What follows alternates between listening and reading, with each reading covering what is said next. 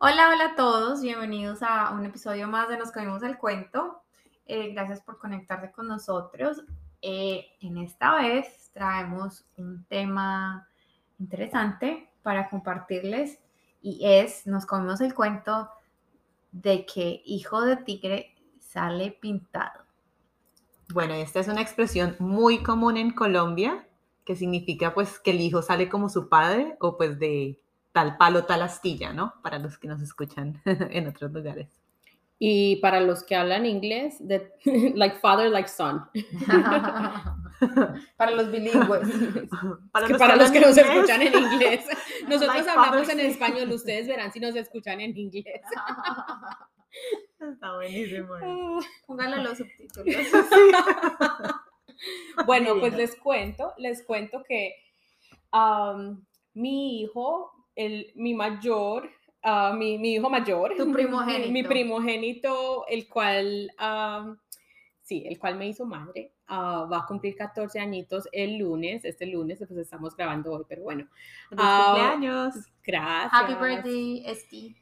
Y bueno, pues yo soy una gigante que mide no sé cuánto en metros, pero en pulgadas, en pulgadas son en, en, en, pies, cinco pies y según la doctora en mi último examen ah, una pulgada, porque antes esa pulgada no estaba ahí, entonces he crecido. Yo también estoy a mí creciendo. Me quitaron, así que date por bien servida. Sí, yo no sé si es el quiropráctico, que sea, mis aspiraciones, pero algo está creciendo por ahí. bueno, pero entonces yo, pues como les digo, 5 con 1, y mi, mi hijo, que apenas va a cumplir 14 años, mide ya 5,8. Entonces, ya pues cuando yo lo cuando yo lo abrazo, pues lo abrazo de la cintura porque ya no me da, me tengo que empinar.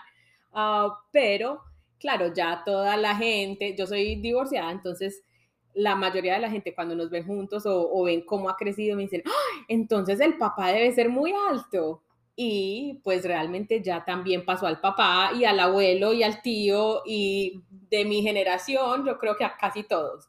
Entonces, esto de que de tal palo tal astilla, ah, de tal lechero tal astilla, mentiras, ¿no? um, cuando la gente me pregunta, porque usualmente, o sea, ya después de que sabemos o we rule out, ¿cierto? Sabemos de que no es del papá, no es de la mamá, me dicen, y entonces, ¿de dónde tan alto el niño? Yo de mis aspiraciones.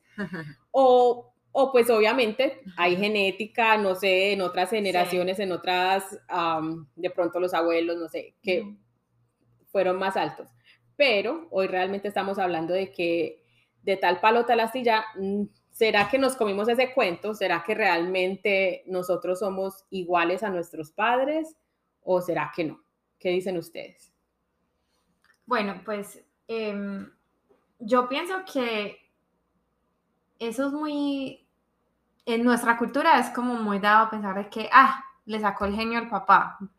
O, ah, es así porque es que la mamá era igualita. O es que, o es malo para tal cosa como la mamá. ¿Me entienden? Eso es muy, especialmente ese tipo de comentarios. Entonces, de que sea así o no sea, pues primero yo pienso que Em, los hijos son seres únicos e irrepetibles.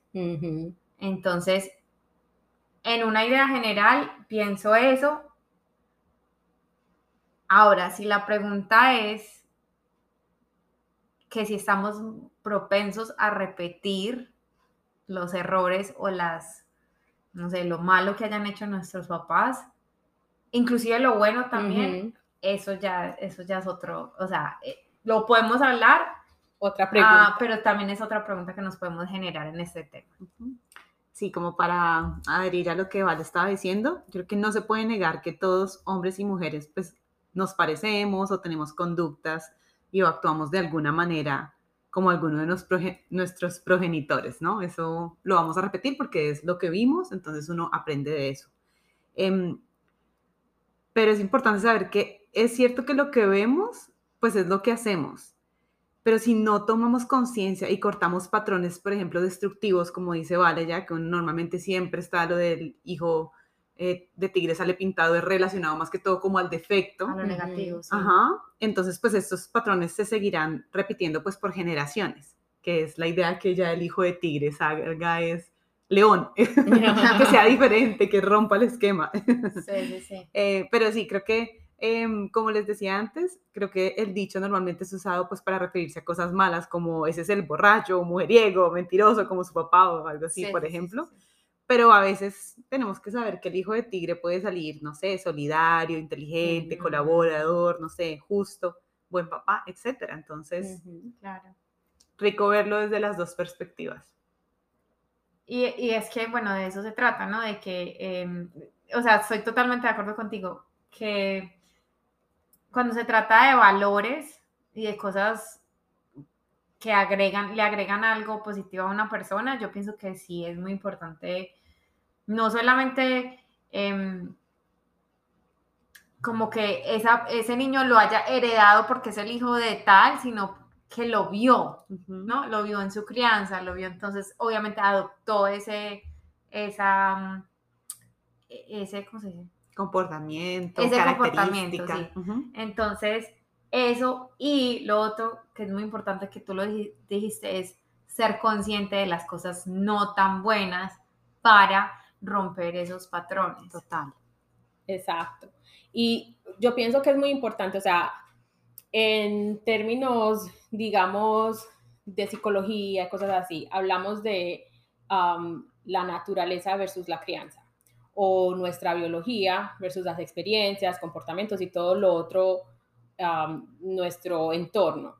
Entonces, es importante saber de que nosotros, aunque digamos somos propensos a hacer algunas cosas o lo que sea, que hay, hay una parte genética, hay una parte biológica, también hay partes donde nosotros necesitamos ser conscientes y saber qué es lo que queremos también de la vida, um, porque sí tenemos el poder para concientizarnos y cambiar lo que nosotros no queremos repetir.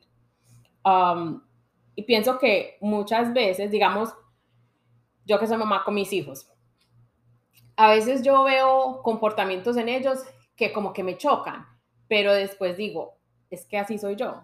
Mm. Y no es tanto de pronto por la genética, sino porque eso es lo que ellos ven todos los Claro. días. Entonces, realmente saber de que nuestros hijos y realmente nosotros también a nivel de sociedad estamos aprendiendo muchas veces más de lo que experimentamos que de la cátedra o los sermones. De que cuántos no sabemos que hacer ejercicio nos va a Mm. ayudar, pero no significa que siempre estamos haciendo ejercicio constantemente como de pronto quisiéramos. ¿Cuántos sabemos de que, no sé, dormir ciertas horas nos va a ayudar y nos va a hacer sentir mejor, pero del dicho al hecho hay mucho trecho. Claro, es que es como hijos aprendimos y bueno, nuestros hijos aprenden más es por el ejemplo que por otra cosa, ¿no? Es como la típica, el ejemplo típico de cuando venía el cobrador a tocar a la puerta de la casa o llamaban y la mamá le decía, dígale que no estoy, ¿no? Y al otro día, ah, pero es que usted es muy mentiroso, Sí, ¿por qué dice tantas mentiras? Pues bueno, eso es lo que usted le está mostrando a su hijo, que es un comportamiento correcto y normal. Entonces, eso, ¿no? El ejemplo que le estamos dando a los hijos y, y la conciencia. Yo pienso que la conciencia, porque el problema que tuvimos nosotros cuando, eh, o sea, cuando estábamos niños, de pronto era que no se hablaba con tanta libertad de, de los, um, de las dificultades y de lo que estaba pasando en, en- en las mentes y en las vidas de nuestros papás Sí. hoy en día de pronto ya tenemos un poquito más de conciencia en cuanto a eso, ¿no? De que, hey, hay un problema, me siento así, y somos un poquito más transparentes de pronto con los hijos, porque la idea es enseñarles que no todo es perfecto y que se vale eh, tener dificultades y afrontarlas, ¿no? Y Ujú. buscar soluciones. Sí. Y eso yo creo que es parte de romper esos patrones tóxicos que llevamos por generaciones, ¿no? O sea, no porque tus papás fueron los tóxicos, quiere decir que tú tienes que ser tóxico o tóxica. Mm, Claro, y es que siempre está ese como esa Y, ¿no? Entonces, eh, o lo ves y lo repites, o lo ves y lo transformas. Claro, y es, por ejemplo, es algo por lo que yo eh, me guío mucho en mi vida. Hoy en día y es como que ya soy adulta, ya lo que pasó, pasó, ya me toca a mí tomar responsabilidad sobre mis traumas, sobre mis acciones, sobre las cosas que no hago también, eh, que puedo cambiar, que puedo mejorar, ya es mi responsabilidad y por ende eso va a afectar de manera positiva la vida de mi hijo. Entonces, puede que salgamos pintados, pero si, si viene, viene hecho en lápiz y no en lapicero, entonces se puede borrar, se le pueden borrar rayitas al tigre. está eso. y lo que estabas compartiendo tú, eh, Joa, me dio risa cuando estabas diciendo lo de tus hijos. Um, y que a veces como que reflejan esa parte tuya y dices como que qué fastidio o, te molesta y dices como, ay, pero yo lo hago. No tengo hijos, mis perros no repiten ninguno de mis comportamientos. bueno, son dormilones. Eh, pero me da risa porque me acordé que, por ejemplo, mi esposo físicamente salió pintado al papá, ¿ya? Pero su personalidad salió como a la mamá. Y me da mucha risa porque ellos dos, digamos que tienen una relación así donde se pelean bastante, o sea, como que discuten bastante. Chocan. Sí, chocan mucho. Y a mí, obviamente yo desde mi papel de observador. Neutral. Sí, los veo y yo digo, ustedes son tan parecidos que por eso es que pelean. Ya, entonces me da mucha risa eso. Sí. No sé, solamente me parece como interesante. Yo me super identifico en eso con mi papá porque me aterran algunas cosas que hace y son las mismas que yo hago que no me gustan muchas veces de mí, pero son esos patrones que si no estamos conscientes, muchas veces estamos o propensos a repetirlos o subconscientemente estamos tomando esa decisión de que esto me pasó a mí y yo no lo voy a hacer.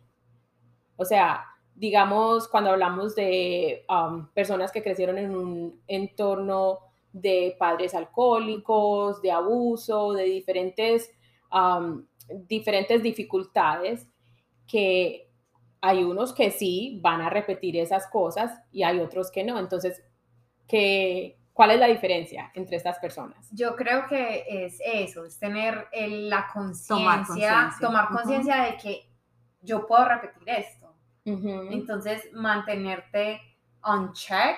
Como alerta. Alerta de que, hey, como mis acciones están, no sé, haciéndome ver de que estoy propenso a, no sé, a caer en esto fácilmente. Entonces, mantener, sí, mantener como revisar los patrones de, de lo que haces.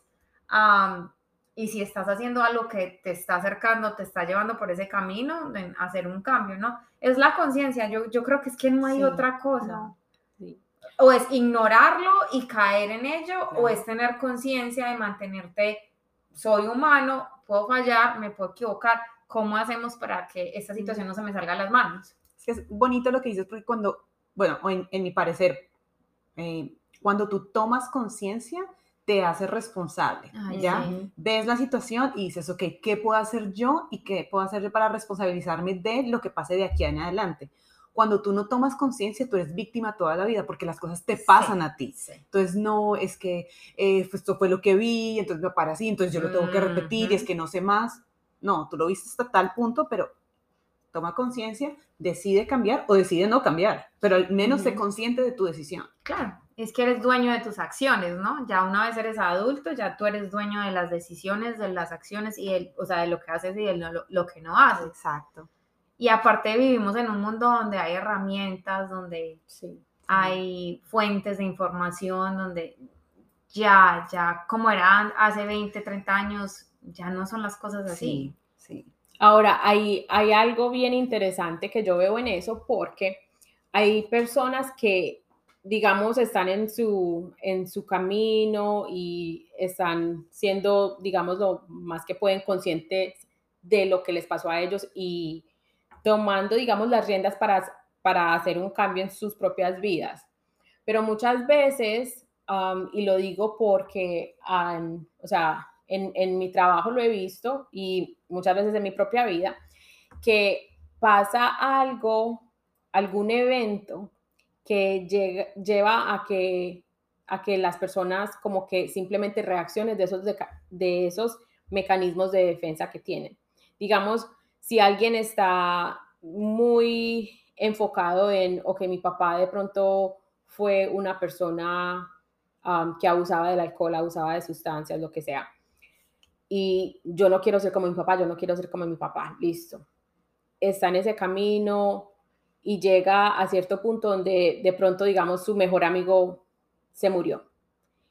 Y llegan a una depresión, o sea, digamos que hay una gota que rebasa ese vaso que hace que se cambie ese progreso, digamos, que había hecho y termina ahí, porque está, bueno, es propenso, pero también en, su entorno, algo pasó que su cuerpo simplemente reaccionó a ese, a, ese evento que le pasó. Digamos que de pronto fue traumático para esa persona. Entonces es también, yo pienso que importante tener esa compasión porque muchas veces no sabemos qué es lo que está, con qué está lidiando esa persona. Sí y volvemos entonces al otro, porque es difícil cuando estamos tratando de ayudar, digamos, o sea, vuelvo y digo, en mi rol como, como persona que ayuda, es, es muy difícil tratar de ayudar a una persona que no es consciente de que lo que sea que esté haciendo es un problema. Y muchas personas han llegado ya por alguna, como un, un mecanismo de defensa. Y entonces cayeron en este hoyo y realmente no se han dado cuenta que está afectando, digamos, su propia vida o la vida de las personas que están a su alrededor. Entonces, simplemente están como que en ese piloto automático haciendo lo que ellos mismos no querían hacer. Me gusta lo que compartes como dos cosas. Una, el no juzgar y tener compasión, porque sí, cuando las personas llegan ahí también es un mecanismo de defensa, esa adicción o lo que sea, en contra o para, para cuidarse, para protegerse de ese dolor que están sintiendo. Em, y la otra parte, lo de reconocer, creo que eso hace parte de todos los, eh, no sé, cursos o no cursos, pero de todas las reuniones de alcohólicos anónimos, alcohólicos anónimos, narcóticos anónimos, y es lo primero, es aceptar que tengo un problema. Entonces. Y súper, súper curioso y muy bonito que lo compartas yo, porque eh, también es pues tener la compasión con los otros y tenerse la compasión uno mismo, ¿no? Que es la parte más difícil, yo pienso, que es como que, bueno, sí, hay, hablamos de tener conciencia y reconocer y ser responsables y todo eso, pero que si se nos sale de las manos y caemos en eso, ¿no? Es como el, ok, perdonarme, tener esa compasión conmigo misma y, cómo, cómo paso la página y cómo salgo de esto, ¿no? Entonces eso es súper importante que lo mencionas porque hay veces somos muy duros con nosotros mismos y más cuando se trata de algo de lo que fuimos víctimas en nuestra niñez y que nosotros terminamos haciendo exacto como adultos. ¿no? Sí, y que a veces, o sea, lo repetimos no porque queramos, sino porque simplemente está ahí y algo lo sacó a relucir. Um, es muy interesante aquí en un, artículo del el New York Times. Um, se lo, le voy a leer una parte. Decía que el día, el día que mis dos gemelos idénticos nacieron mediante una cesárea de emergencia, noté una diferencia en su comportamiento. El gemelo A, que se había visto presionado durante varias horas contra una pelvis inflexible, Pasó la mayor parte de su primer día alerta y mirando a su alrededor, mientras que el gemelo B, quien se había librado de este estrés prenatal, dormía plácidamente como un típico recién nacido. Entonces, estos dos gemelos obviamente tenían la misma biología, mm. pero dos circunstancias. En, quién sabe, no dice cuánto tiempo pasó, pero diferentes y cómo eso cambió su comportamiento sin, digamos, que alguien hubiera estado ahí diciéndoles hagan esto, no haga, no haga lo otro. y eso es lo mismo que pasa muchas veces con nuestras vidas, o sea, somos parte y producto de sí de la biología, del tigre y de las rayas y, y, de las pinturas o lo que sea, pero también, como dice Vale, o sea, no tampoco todo está ahí y, o sea, no, no tampoco todo es um, por siempre y tenemos la capacidad de cambiar.